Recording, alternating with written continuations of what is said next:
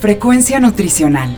Un programa de información, análisis y orientación para una mejor calidad de vida a través de una buena nutrición y actividad física. Frecuencia Nutricional. Bajo la conducción del nutriólogo Rafael Díaz.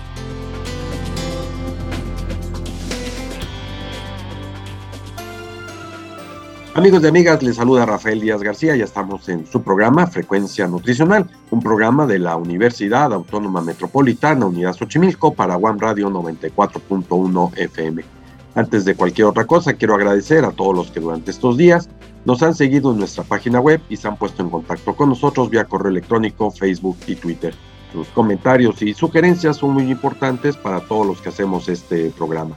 Recuerden que Frecuencia Nutricional es un programa hecho por personal docente e investigadores de la licenciatura en Nutrición Humana de la UAM Xochimilco para todos ustedes, y el cual tiene como objetivo informar, analizar y orientar en los diferentes temas relacionados con la alimentación y la nutrición. A través de la plataforma Zoom le daremos hoy continuidad a nuestro programa de la semana pasada, en donde estamos platicando con el doctor Iván Torre Villalbazo, él es investigador del Instituto Nacional de Ciencias Médicas y Nutrición Salvador Subirán, en particular del Departamento de Fisiología de la Nutrición. La semana pasada habíamos acordado con Iván continuar nuestra entrevista, la cual hemos estado platicando sobre el tema del colesterol, hemos estado hablando o hemos intentado empezar sobre las grasas saturadas, que también es un tema eh, muy importante, y pues nos ha hecho una explicación muy clara eh, de lo que es el colesterol, eh, qué tipos de colesteroles existen, cómo el hígado produce el colesterol, el transporte que hace el hígado, eh, la formación de la bilis y algunas cuestiones que nos han parecido muy interesantes. A los que no hayan escuchado nuestro anterior programa, pues los invitamos a que lo escuchen para que tengan la secuencia del mismo. Iván, pues nuevamente bienvenido a Frecuencia Nutricional y es un gusto seguir platicando contigo. Hola Rafael, muchas gracias por invitarme nuevamente a continuar con este tema tan interesante del metabolismo del colesterol. Bueno, oye, nos habíamos quedado un poco la semana pasada en esta situación del hígado cuando produce colesterol, hay un exceso del colesterol, lo regresa al intestino, del intestino pues lo vuelve a mandar al hígado y hay este círculo vicioso, digamos, que de repente pues puede generar un problema de salud. Tú ya nos hacías referencia a algunas características. Pero en aquel programa nos decías sobre la producción de hormonas que se dan a partir del colesterol. ¿Por qué no entramos un poquito explicando cuáles son estas hormonas en particular y cuál es la función que tienen estas hormonas, porque también tendríamos que quitarnos de la idea o de la mala idea de que el colesterol todo es malo. Pues el colesterol produce hormonas y hay algunas hormonas que nuestro cuerpo requiere, sobre todo en el caso muchas en el caso de mujeres. ¿Cuáles son estas hormonas y qué sentido tienen el que el organismo las produzca? El colesterol, nuestro hígado lo produce justamente como la base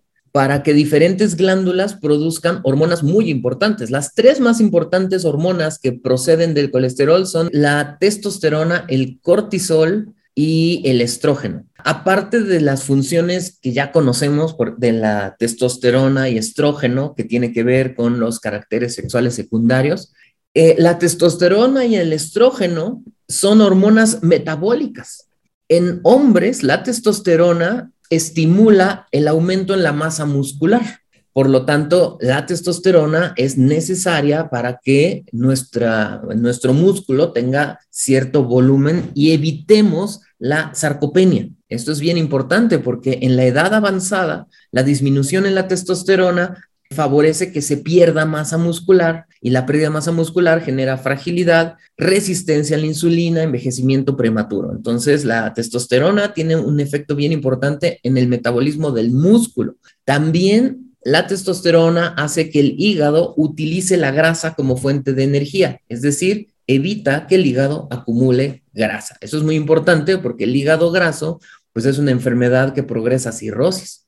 El problema con la testosterona es que cuando una persona sube de peso, aumenta el tejido adiposo, ocurre algo curioso y triste, y es que el tejido adiposo rompe la testosterona y la convierte en estrona, es decir, en una hormona más estrogénica que androgénica. Cuando una persona tiene obesidad, el contenido de testosterona funcional disminuye porque el tejido adiposo está destruyendo la testosterona y por esa razón en la obesidad el efecto anabólico de la testosterona se va perdiendo.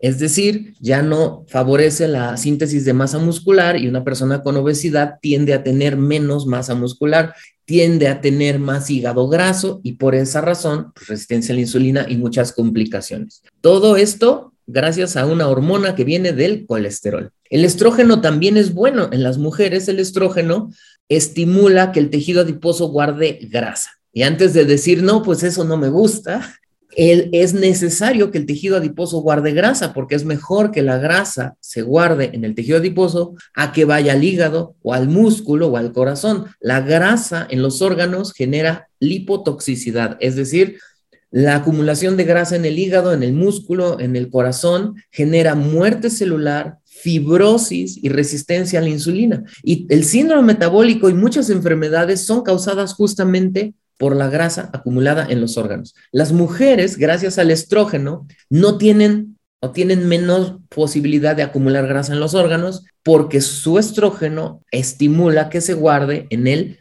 tejido adiposo, que es el lugar donde se debe guardar la grasa. Es el único órgano capaz de guardar la grasa sin generar problemas. Por eso, tristemente, después de la menopausia, cuando disminuye el estrógeno, pues todo ese efecto benéfico desaparece y tristemente es cuando la grasa ya no se está acumulando en el tejido adiposo, sino que viaja al hígado, viaja al músculo y las mujeres después de la menopausia tienen muchísimo más riesgo de diabetes, de hígado graso y de otras enfermedades. Y finalmente el cortisol, la tercera hormona producida por el colesterol, pues tiene muchas funciones necesarias. El cortisol es necesario para responder al estrés si voy caminando y hay una situación que requiere que yo ponga mucha atención y salga corriendo, el cortisol permite que genere toda esa energía para poder correr, saltar. La famosa historia de que si voy caminando y llega un perrote y me quiere morder, de algún modo yo salto, ¿no? Puedo saltar una pared así de tres metros y,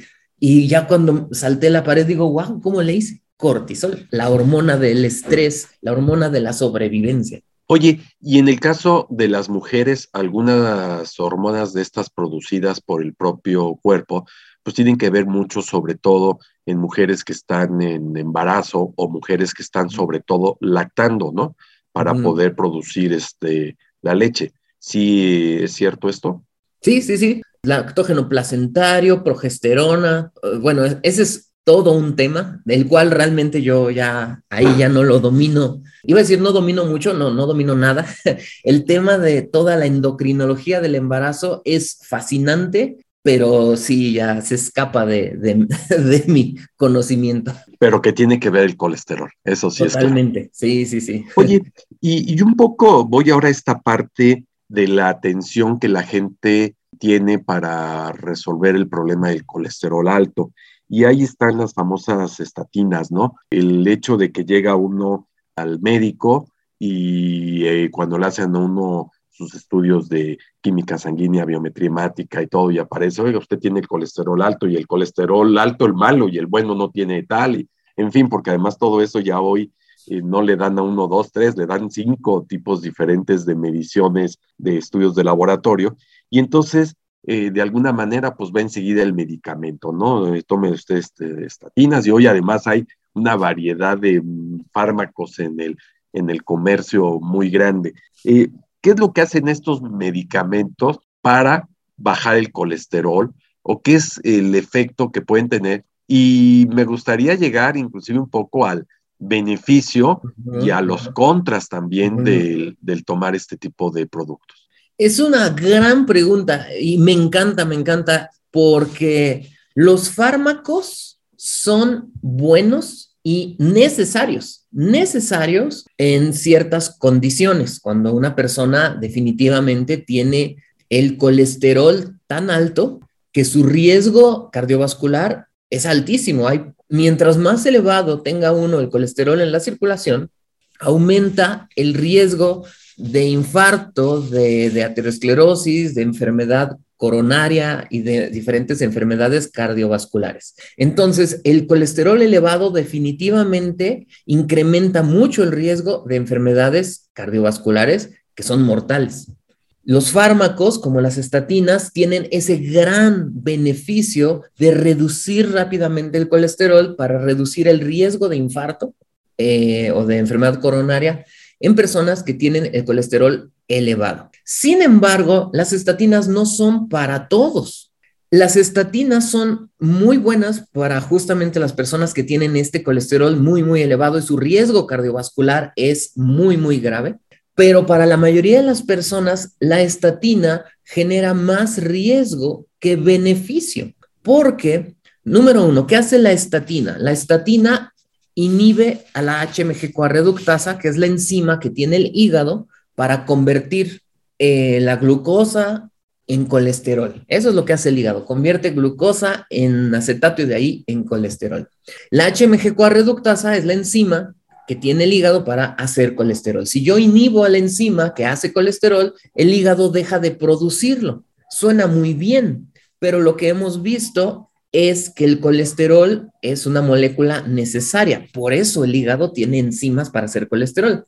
Si disminuye la síntesis de colesterol, disminuye también el transporte de colesterol a las células que lo requieren. Y el problema más grave de las estatinas es que disminuye el colesterol de la membrana de las células. Y uno dice, ¿y eso qué? Pues si recuerdan, en la entrevista de la semana pasada, si no, ahí está, por favor, revísenla. En la semana pasada les comenté que el colesterol es necesario en la membrana de las células para que se reciba la señal de la insulina. Una célula que no tiene colesterol en la membrana se vuelve resistente a la insulina y la resistencia a la insulina es el origen de la diabetes tipo 2. Así que las estatinas dan lugar a la diabetes tipo 2. Una de las consecuencias del uso de la estatina es el desarrollo de resistencia a la insulina, diabetes tipo 2 e incluso enfermedades neurodegenerativas.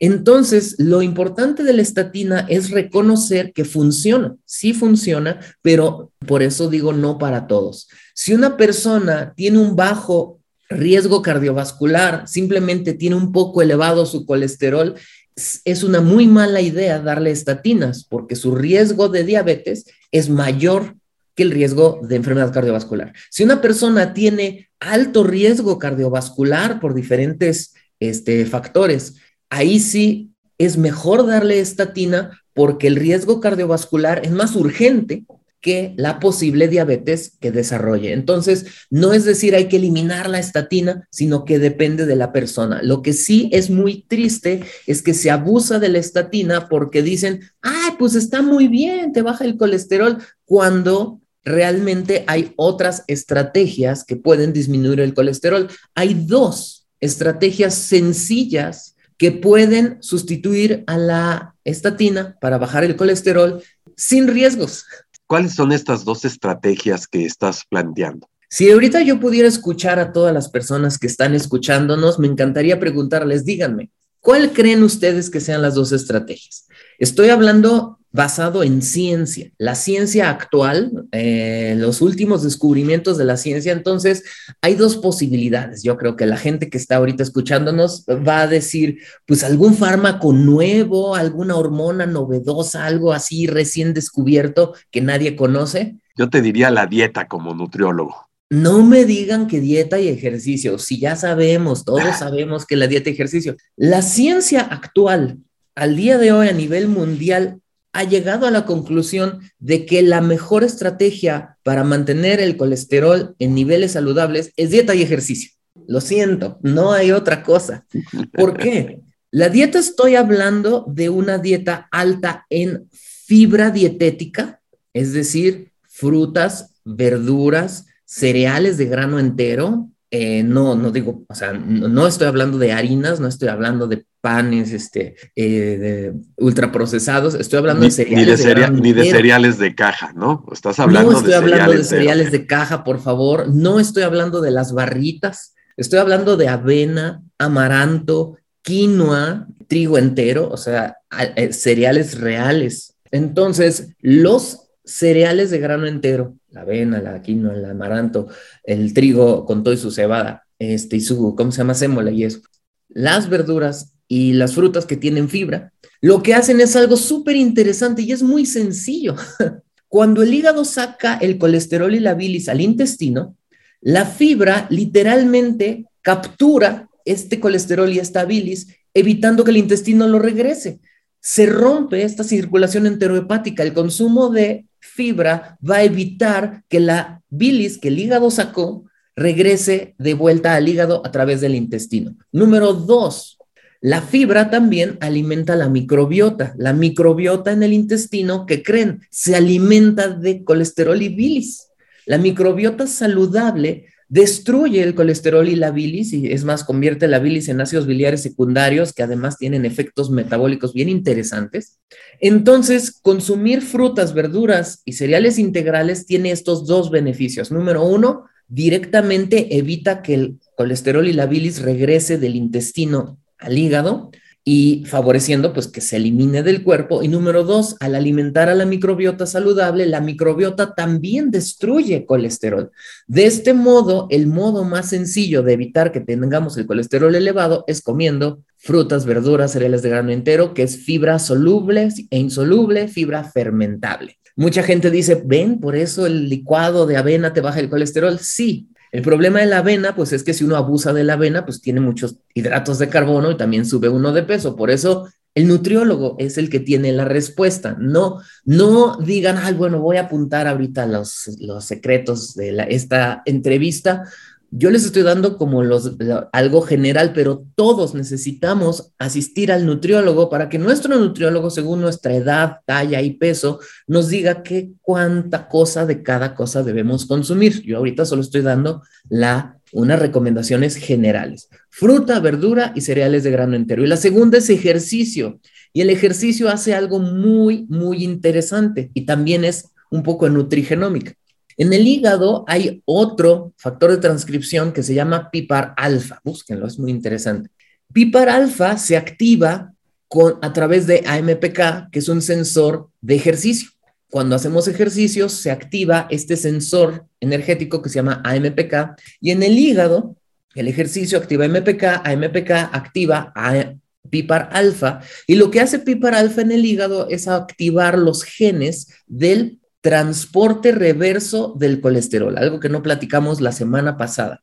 El que le llamamos colesterol bueno es el HDL, ¿no? El malo le decimos que es el LDL porque ya vimos que se puede, eh, puede estar circulando mucho tiempo y puede oxidar el colesterol y convertirse en placa de ateroma. Pero el colesterol que le decimos bueno es la lipoproteína HDL. La función del HDL es hacer lo contrario que la LDL va por el organismo recuperando el colesterol que haya por ahí, lo regresa al hígado para que el hígado lo pueda eliminar. Si la LDL puede incrementar la placa de ateroma y la acumulación de colesterol en las arterias, HDL hace lo contrario. Toma el colesterol, que ya incluso está depositado en las arterias, HDL puede tomar el colesterol y regresarlo al hígado para que el hígado lo elimine. El ejercicio aumenta HDL. De este modo, el ejercicio aumenta la captura de colesterol, evitando que se acumule en las diferentes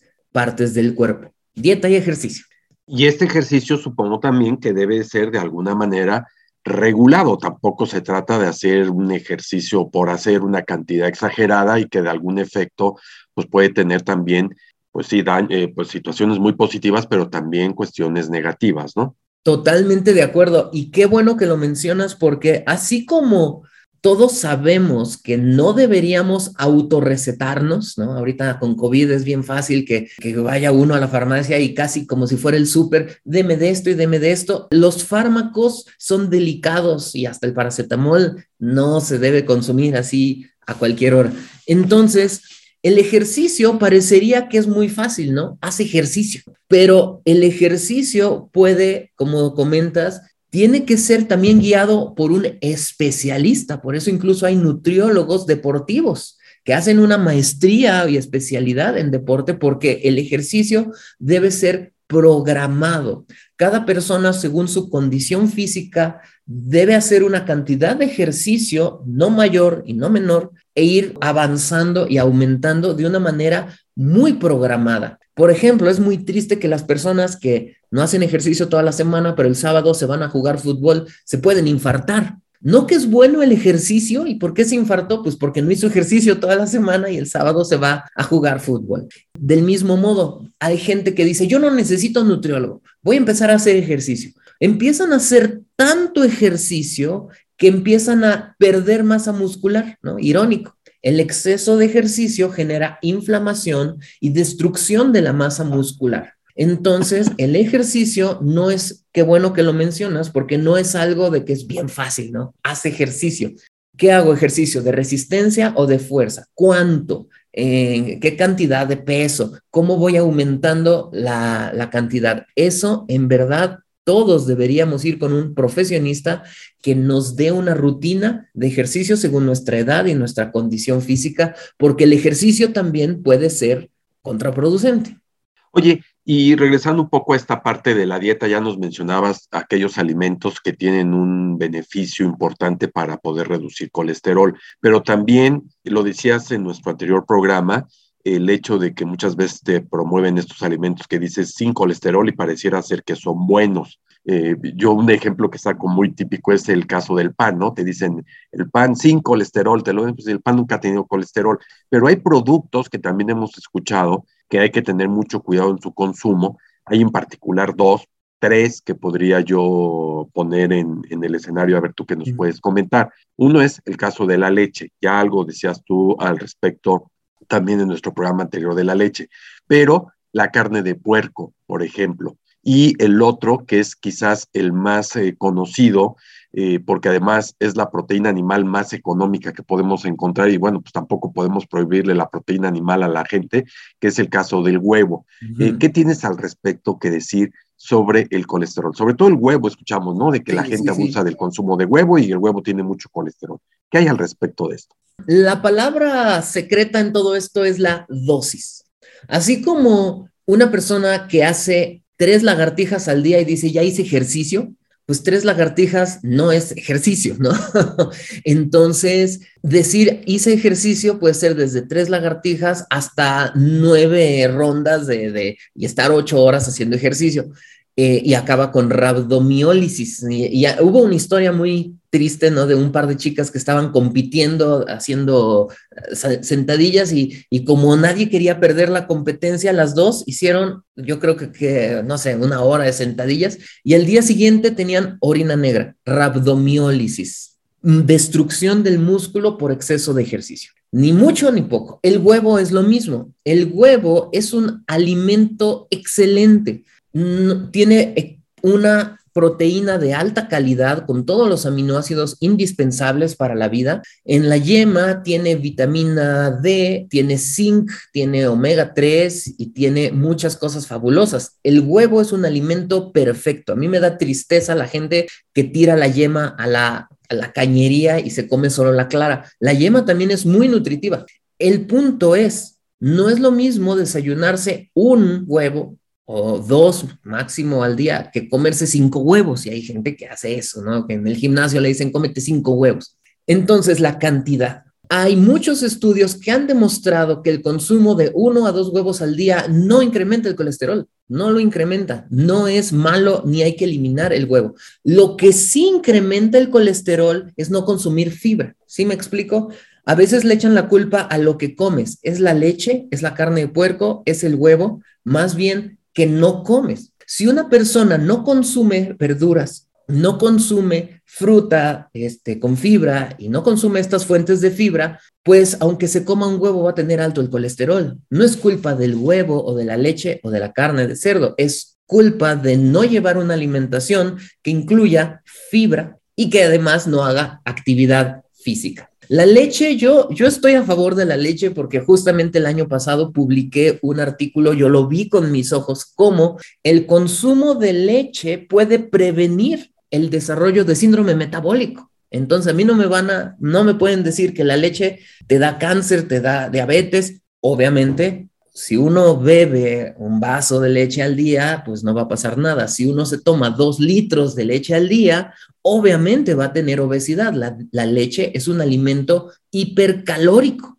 No significa eliminar la leche, es un alimento muy saludable, tiene muchos eh, nutrimentos interesantes, pero la leche debe estar dentro de un estilo de vida saludable, en una cantidad adecuada. Entonces, la carne de puerco también es un alimento muy bueno, saludable, dentro de la porción adecuada. Entonces yo creo que el secreto es las porciones. No hay alimentos buenos ni malos. El, el huevo, la leche, la carne de cerdo son parte de una vida saludable dentro de una porción adecuada y si además yo hago ejercicio y si además yo consumo fruta, verdura y cereales de grano entero.